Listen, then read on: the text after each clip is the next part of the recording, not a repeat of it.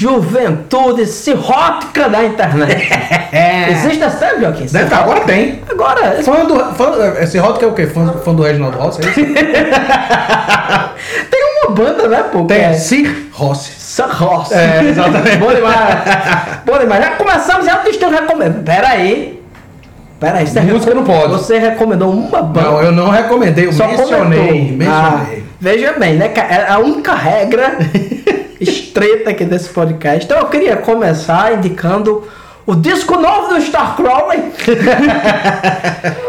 então, juventude, estamos aqui para mais um Ressaca Selvagem, o episódio, o drop que caiu na boca Uau! do ouvinte, da comunidade jovem, do tiozão descolado que gosta de usar tênis All Star.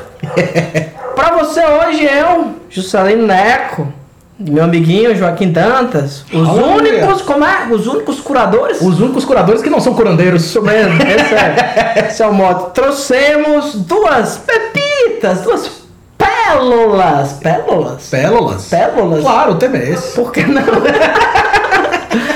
Duas pérolas do, do, do mundo errado, vou chamar assim. Exatamente. Então, o formato de sempre, quem caiu aqui de paraquedas, nosso podcast, Juventude Alto Astral, ele quinzenalmente escolhe um filme e a gente fala longamente sobre ele, tenta bravamente só falar sobre ele e falha miseravelmente. Sempre. Aí, não se dando por satisfeito, a gente decidiu criar esse formato onde de 15 em 15 dias, né? Ou seja, alternadamente, a gente dá cada um apenas duas indicações, que é para manter o podcast enxuto. Então, senta o dedo, Joaquim. Vamos lá, meu amigo. Meus amigos, meus ouvintes, é o seguinte. Eu, não me dando por satisfeito de ser uma pessoa que dedica a vida a consumir filmes que tem uma pessoa compartilhando no torrent, né?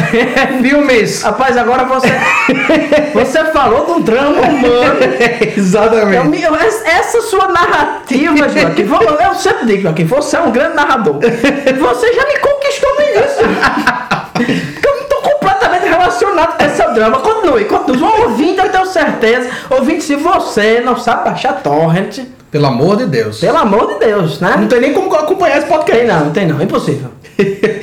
Mas eu não me dando por satisfeito em consumir filmes pouco conhecidos e ler livros estranhos e longos sobre esses filmes pouco conhecidos, eu decidi fazer o que recentemente, Juscelino? Escrever um livro. Não, Eu já escrevi. Não creio. Escrevi um livro, pena que não foi publicado. Mas, mas Não, eu mas escrevi. sobre, mas sobre filmes estranhos. tô Ah, não, esse aí, eu- esse aí é um projeto. Esse é um, é um dos meus projetos. Então, lança aqui, Joaquim, a ideia da editora Sel- Sel- Selvagem Publicações. É, tem que ter que rolar. Selvagem, não, Selvagem Price. É a, é a Penguin, só que é a, a Dead Penguin. Ótimo, inclusive louco pra gente botar. Dá um pinguim deitado e uma espada de samurai em cima. Perfeito. Já tá, tá, tá lançado, pessoal. Aí, vamos registrar, viu? Porque- Vamos, vamos. Por favor, por favor, Não roubem. esse, esse, esse recado aqui é pra minha secretária. Você, Roberta, por favor, junto com o meu café da manhã, eu quero ser lembrado dessa ideia que eu tive. então vamos lá, não me dando por satisfeito, o que é que eu decidi fazer, Juscelino? Ler roteiros de filmes nunca produzidos. Mas, rapaz, Por quê? Porque eu não acho limite nas coisas, Juscelino. não, Jo- Joaquim, ainda bem que você é um cara sensato que nunca usou droga. Exatamente. Porque você tava injetando é aquele líquido que tem dentro da bateria. então o que é que eu fui ler, cara? Porque é o seguinte, vamos lá. Tem um podcast que eu escuto que, que é foda pra caralho, chama Best Movies Never Made. Ah, É isso eu escuto também. É só sobre filmes que nunca foram produzidos. E muitos dos filmes que os caras comentavam lá, eu ficava pensando assim, carai, velho, queria, tipo, que essa bosta tivesse sido produzida. O que sempre me fascinou profundamente é o que eu vou indicar pra vocês hoje, porque o roteiro está disponível na internet. Return of the Thing, certo? A continuação que foi escrita, que era pra ser um The Thing, nosso The do Thing. The Thing do Carpenter, exatamente. Ah, até eu me interessei. É uma continuação que era pra ser um, um- uma minissérie de du- em duas partes. Então, basicamente, dois filmes de duas Sim. horas, né? É uma minissérie de quatro horas. É, te- teve uma época que era muito comum o pessoal fazer isso. E né? aquelas minisséries todas do, Do Stephen King. King, exato. Então, foi escrita pra ser a continuação do The Thing. duas partes e a ideia da série, bicho, ela foi escrita pelo David Leslie Johnson, que é o cara que é, depois escreveu as continuações do, do The Conjuring, aquele a, a Invocação do Sim, Mal, né? sim. Filme de capa. Filme de capa cinza, ele escreveu A Órfã também. E como todo mundo hoje em dia em Hollywood, infelizmente, também escreveu o Aquaman, né? Infelizmente. Mas o, o Return of the Thing era um projeto de 2005, ia ser produzido pelo Frank Darabont, certo? O cara que produziu o, o The Walking Dead, a série. Sim. Diretor de A Espera de um Milagre, Um Sonho de Liberdade, O Leivoeiro, que é um puta de um filme foda pra caralho. E a ideia, bicho, é genial. É, e se a coisa caísse numa cidade? Certo? Que maravilha. Tipo, se acontecesse o que em The Thing eles falam, tipo, não, se isso aqui chegar na população normal, e eles fazem um cálculo em The Thing, eles dizem, em três anos, eles teriam tomado a humanidade inteira. Né? Tipo, porque a, a, o- o- a velocidade com que o bicho se reproduz é enorme e tal.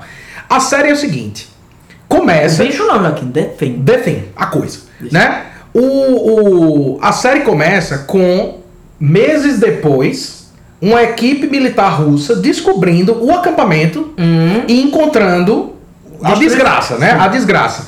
Eles coletam amostras e aí o filme corta pra. Inclusive, o- a, a série mostra o que acontece com os protagonistas finais, Sim, né? sim, sim. É, eles morrem Não. apontando armas um pro outro. Então, tipo, eles ficaram esperando pra ver quem era a coisa até o fim e morreram congelados, tá? Corta pra alguns anos depois A falta de confiança. a humanidade, Ah. a paranoia. Então, corta pra alguns anos depois um um o, o, o- como é que se diz? O cientista líder da expedição lá original con- conversando com os chefes dele da União Soviética, porque é uma expedição russa, né? Então conversando com os chefes dele dizendo assim: "Ei, o bicho escapou. Ele tá num avião e o avião tá indo para os Estados Unidos." E o filme, a série, né, o filme, enfim, vai acompanhar o que acontece quando esse avião acaba caindo do lado numa cidade, tipo, no, no- no sul dos Estados Unidos, uma área desértica, numa cidade bem pequenininha chamada Christmas, e acaba caindo, o avião cai lá e a coisa começa a se dispersar. Meu irmão, é genial, velho. É genial o que o cara faz com essa porra dessa série. Porque você vai ver. Primeiro que, quando o cara foi escrever, ele- a, a lógica do cara foi: Bom, eu vou, eu vou expandir o universo. Eu vou expandir o universo do, do, do The- The Thing. O que é que eu vou fazer? Vou popular a minha série de personagens carpenterianos. Então, Porra! o cientista é o Loomis, pô. É o cara que tá disposto a qualquer custo matar a coisa. Tem um personagem que é o Gates, que é um personagem do Assalto ao Precinct 13. Ele é um preso que está sendo transportado por um, um, um marshal, né? Tipo, um Sim, policial. sim. Tá transportando ele e eles acabam ficando presos temporariamente lá na cidade. E esse cara tem que lidar com a situação. E tem um outro personagem que, tipo, é o meu personagem favorito da série, é o Little Bear. Que é um índio, que é o primeiro cara que vê os destroços do avião. E ele vê um coiote entrando nos destroços, sendo absorvido pela coisa e saindo um novo coiote. E o que é que ele interpreta? É um skinwalker. Isso. E ele passa a série inteira procurando esse skinwalker. Você sabe como é skinwalker em português? Como? Troca peles. Troca. Eu que inventei. E ele passa a série inteira. Então, assim, a série toda tem vários personagens, tem vários núcleos. Tem o núcleo dos cientistas, tem o núcleo dos militares, tem o, tem o Little Bear, tem o Gates, tem as pessoas da cidade. E o tempo todo o bicho vai subvertendo as suas expectativas. Meu irmão, é escrito de uma maneira assim maravilhosa. Bicho, Se publicassem como livro aquilo ali, era um livro Isso tá na internet. Foda, tá na internet. De graça, disponível os dois, os dois, os dois roteiros. Fantástico, bicho, fantástico, assim. E digo mais, assim, só pra- além de, ser genial, só pra fechar o comentário, tipo, quando The Thing foi escrito, o original, é um comentário sobre a paranoia do, do medo do, da Guerra Fria, né? Tipo, ninguém Sim. confia em ninguém. Quando o, o David Leslie Johnson escreveu Return of the Thing em 2005, ele estava trabalhando com a paranoia do terrorismo. A ideia, literalmente, de um avião caindo e trazendo a morte, né?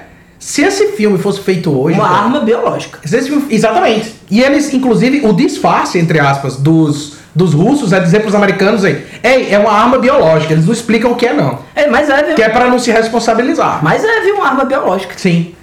De, Se esse- de ampla destruição em massa. Cara, pense o quão foda seria se esse filme fosse feito hoje, porque ele estaria trabalhando com o medo da pandemia, pô. A ideia de, de repente, Oh, cai uma doença e começa a contaminar todo mundo. Juscelino, pra você ter uma ideia, pô.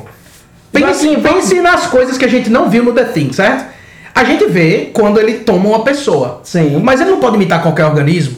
Meu irmão, tem uma cena em que envolve um cozinheiro no restaurante quebrando ovos de galinha numa frigideira de um galinheiro que foi atacado pelo coiote. Cacete. Meu irmão, os caras dizem assim, ei pô, já parou pra pensar nas possibilidades explosivas desse, desse... Cara, fanta... em absoluto fantástico. E indico, inclusive, o episódio do, do podcast pra vocês acompanharem depois de ler, de- depois de ler o roteiro, porque os comentários do, do, do roteirista original são Não, esse, esse roteiro precisam ler não, Joaquim. Que a gente vai traduzir. Eu vou narrar e você vai interpretar todos, Todos os personagens, porra, irado demais. Esse é o novo projeto aqui do podcast. Você se prepare para os próximos oito meses acompanhar. Então, juventude, minha primeira indicação é um livro chamado Vida à Deriva, do Yoshihiro Tatsumi.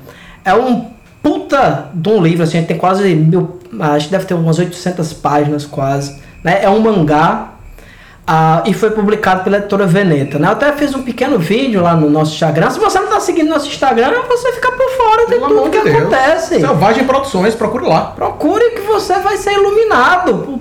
Eu também, além das muitas funções que eu acumulo nesse podcast, eu também sou um líder religioso. Você vai pra lá pra ser iluminado.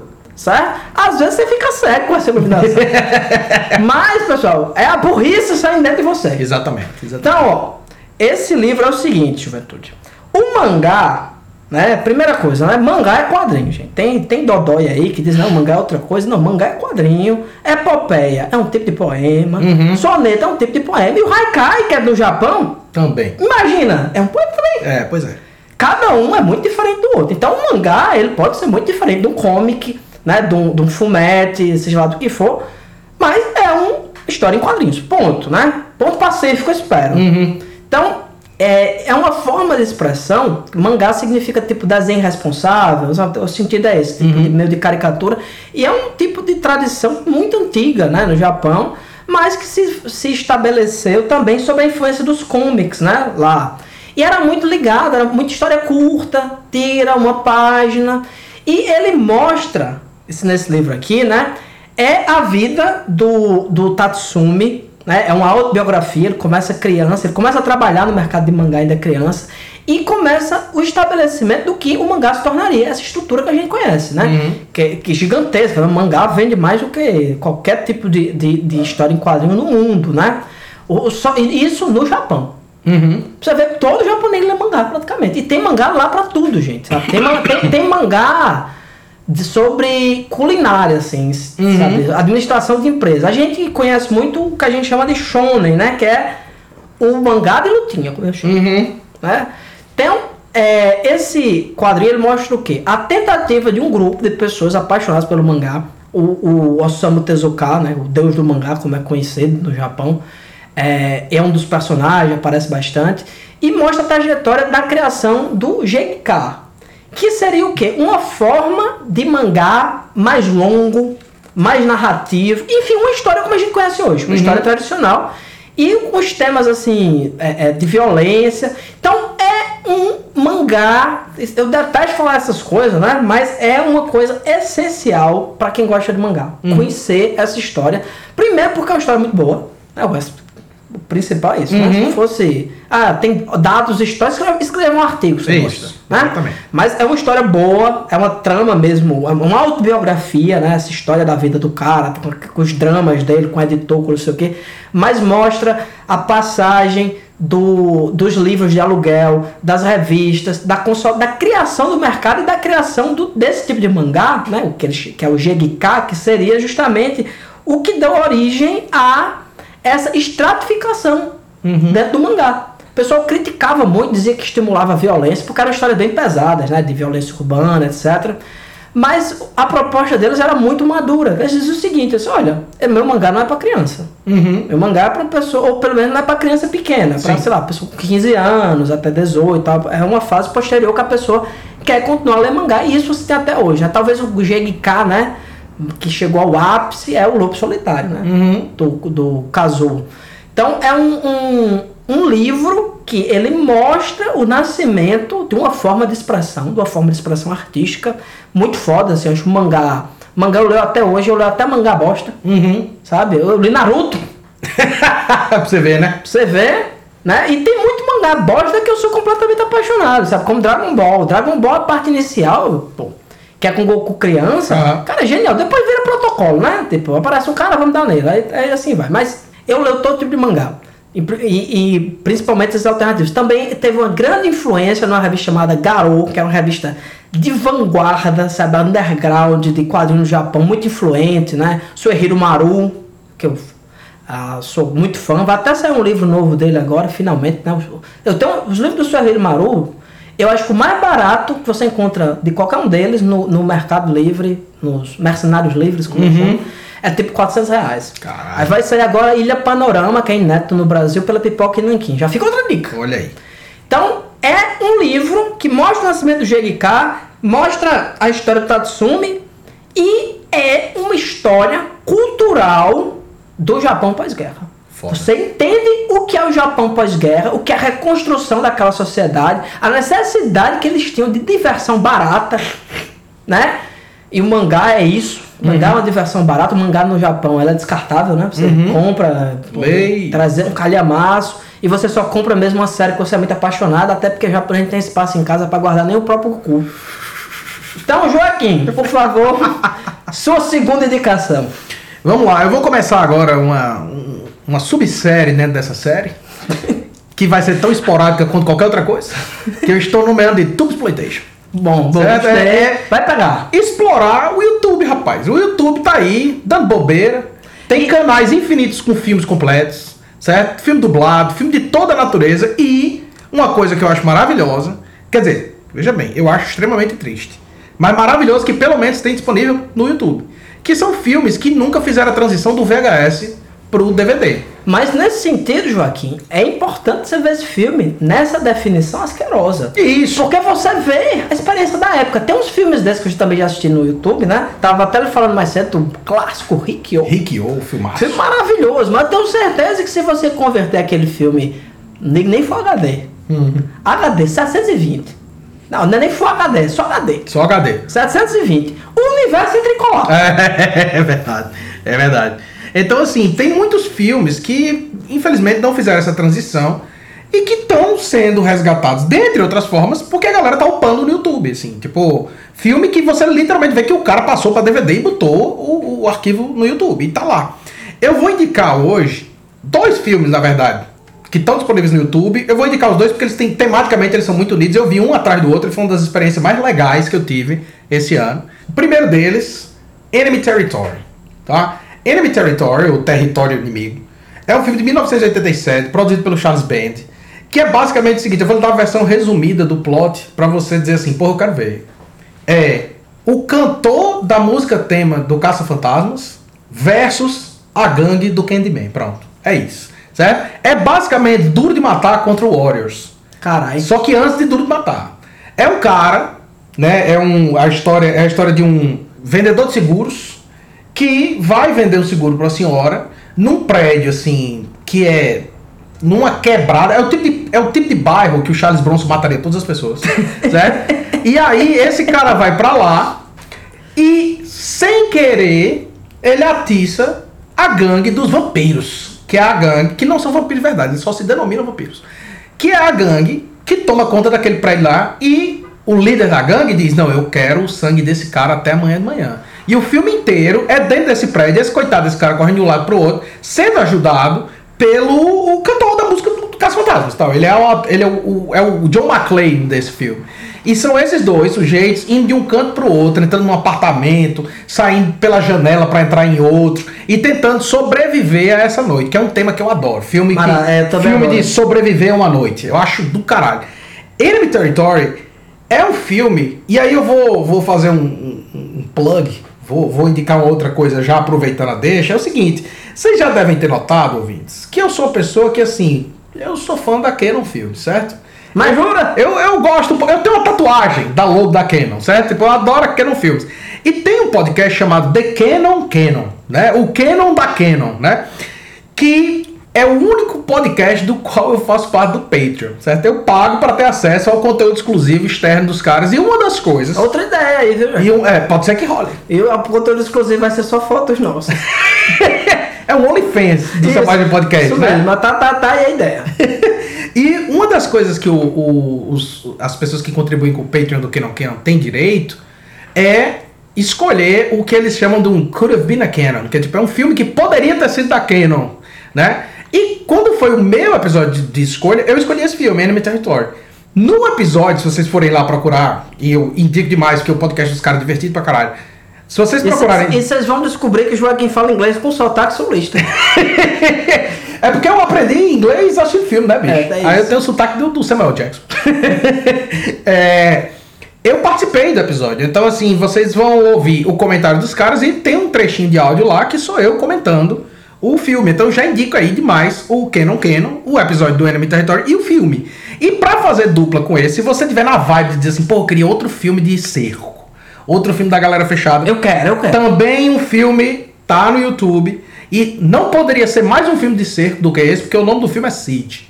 Certo? Siege de 1983. Eu vou dizer qual é a trama desse filme, Salim. É o seguinte: é baseado num fato real, esse fato que eu vou dizer agora, aconteceu mesmo. No Canadá, teve uma época que teve uma greve policial. A polícia entrou em greve, certo? E aí o filme se passa durante essa greve policial. Tem uma milícia que se forma num bairro, que é uma milícia homofóbica. E os caras vão num bar gay e vão matar todo e começam a matar todo mundo. Só que um dos gays escapa. E ele sai correndo pela cidade com essa milícia atrás e ele chega numa casa que é uma casa de apoio a pessoas com necessidades especiais. Cacete! Então tem dois jovens adultos, que são tipo como se fossem professores desses jovens com necessidades especiais, dois jovens com necessidades especiais, e a casa é geminada com a casa vizinha e tem uma conexão entre, entre as duas casas, que é um armário que dá, tipo, quando você abre o armário, os fundos do armário dá para outra casa. O vizinho deles é um outsider, é um cara esquisitão assim, que gosta de arma, mas é um cara limpeza. O filme todo é é esse grupo de pessoas trancado dentro dessa casa, enquanto essa milícia homofóbica tá ao redor da casa, tentando entrar e matar os caras, enquanto eles, tipo, quando eles finalmente decidiram, tipo, não, a gente não vai deixar que matem esse sujeito. E são eles resistindo. Meu irmão, esse filme é do caralho também, bicho. Porra, esse, dois, esse aí. E outra coisa, dois filmes assim de 1 hora e 20. Você assiste um atrás do outro, rapaz, pura diversão. Esse me lembrou o clássico A Fortaleza. A não, For- não. com o Christopher Lambert. Exatamente. A- outra coisa, O do? Christopher Lambert é foda pra caralho Tá também. faltando Lambert Exploitation. tem que rolar, tem que rolar, tem que, a- rolar. ali era, era- foi uma pessoa que apodreceu em vida. né? fez, uns- fez uns filmes que Deus abençoe. Com certeza. Então, ó, pra mim, Enemy Territory, Siege, dois filmes dos anos 80, dois filmes foda, tudo exploitation. Vai lá no YouTube, meu povo. Perfeito, Joaquim. Eu vou procurar, vou procurar. Tô aí assistindo doses homeopáticas. Minha vida tá difícil. Mas, se vocês sabem, eu consigo ler gibis e eu vou dar uma indicação de um gibi que eu fiz as contas e faz 20 anos que eu leio. Porra. O Berserk do Kintaro Miura, né? Tem um anime, já viu o anime, Joaquim? Não, é- não, não, não. Que é, que é basicamente o seguinte: é um negócio de fantasia medieval. Tem um boy que é um. É um Conan, que Uhum. ele tem uma espada gigante, né? O, é o, o, o Guts, né? Ele usa essa espada pra. Ele se destaca no campo de batalha por isso. E ele tem um, um, um amigo dele, que depois se torna Nemesis, né? Depois que acontecem os eventos na história, né? Ele ah, conhece esse cara e entra pra esse bando do Falcão, né? E esse cara é muito ambicioso, né? Ele tenta casar com a princesa, no fim, dos, no fim das contas os caras, os caras sequestram ele, torturam ele, destroem todos os nervos, ele não consegue mais mexer as mãos, nada, e botam uma, uma, uma, é, um capacete como o homem da máscara de ferro, assim, de falcão nele, como uma forma de humilhação, né? É isso depois que o Guts sai do bando. Aí ele o Guts descobre, vai lá e resgata ele ele tá completamente destruído. Só que ele tem um berrelite, né? Que é um, um negócio que ele achou É um, um, um Amuleto? talismã, um amuleto, que tem olhos, nariz e boca nesse negócio. Daí, tem uma parte do- dessa, dessa parte inicial do anime que aparece um. Do, do, do mangá, né? Que aparece um- uma espécie de Zod, né? Que é um demônio gigante, assim, um bichão, parece um, um demônio bode, sabe? Uhum. E você vê que tem umas coisas estranhas acontecendo. Mas por enquanto era uma, história de medieval. Então, ele, esse, ele, ele tenta se matar depois de um acidente, esse rapaz, né? Ele, aí ele, o sangue dele encosta no berrelete, o berrelete se monta, né? os olhos se alinham e a- eles vão para outra dimensão. Onde aparece um monte de demônio começa a destruir eles, come a mão do Guts, fura o olho dele e o, o, o Griffith estupra a namorada do cara. Então é uma história de vingança absurda, Caralho. assim. O bicho quer se vingar do, do, do Griffith, que se tornou uma espécie de deus, basicamente. Uhum. E ele vai buscando novos poderes.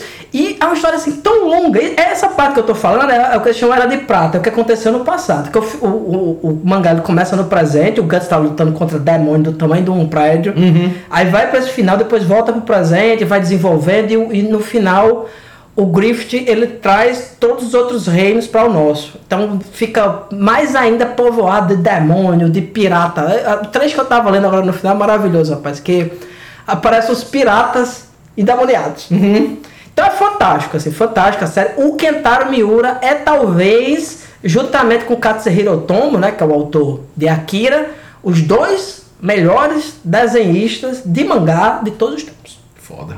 Tranquilamente, assim, digo sem mediar. Uhum. O cara desenha uma fábula, uma fábula. Sensacional. E aconteceu uma coisa não tão boa pro autor, mas que eu achei que foi benéfica pra série. O autor morreu. ele faz essa série desde os anos 80, né? Então, e ele teve vários problemas de saúde, porque era muito perfeccionista, os, os livros atrasavam, passava cinco anos para sair um livro. Lembrando que mangá sai três por ano, né? Uhum. Mais ou menos isso, três, quatro por ano. Então tava muito atrasado. E a história é tão longa de vingança, deve tá, tá, tá tão distante a série. Dilatou de- tanto, né? de- de- exatamente, ele esticou tanto. Que eu sempre pensava de, cara, não tem como resolver isso. Uhum. Não tem como esse cara matar, não tem como se resolver de uma forma nem de outra. Não tem na- nada que aconteça aqui vai me satisfazer. Eu sempre pensei isso. Ah, o cara morreu. Ou seja, o Guts e o Griffith vão poder brigar eternamente na minha mente. Pode crer. Eu- o, o cara é tão foda que ele decidiu morrer.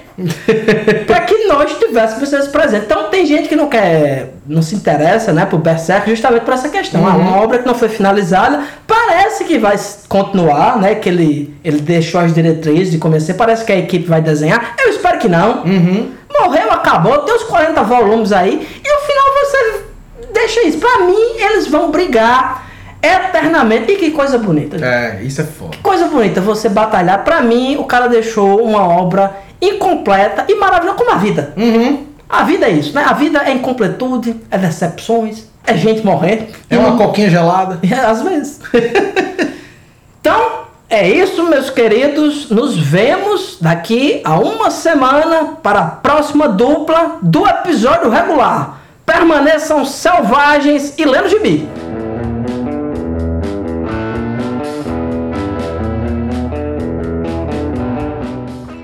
Selvagem Podcast é uma realização da Selvagem Produções.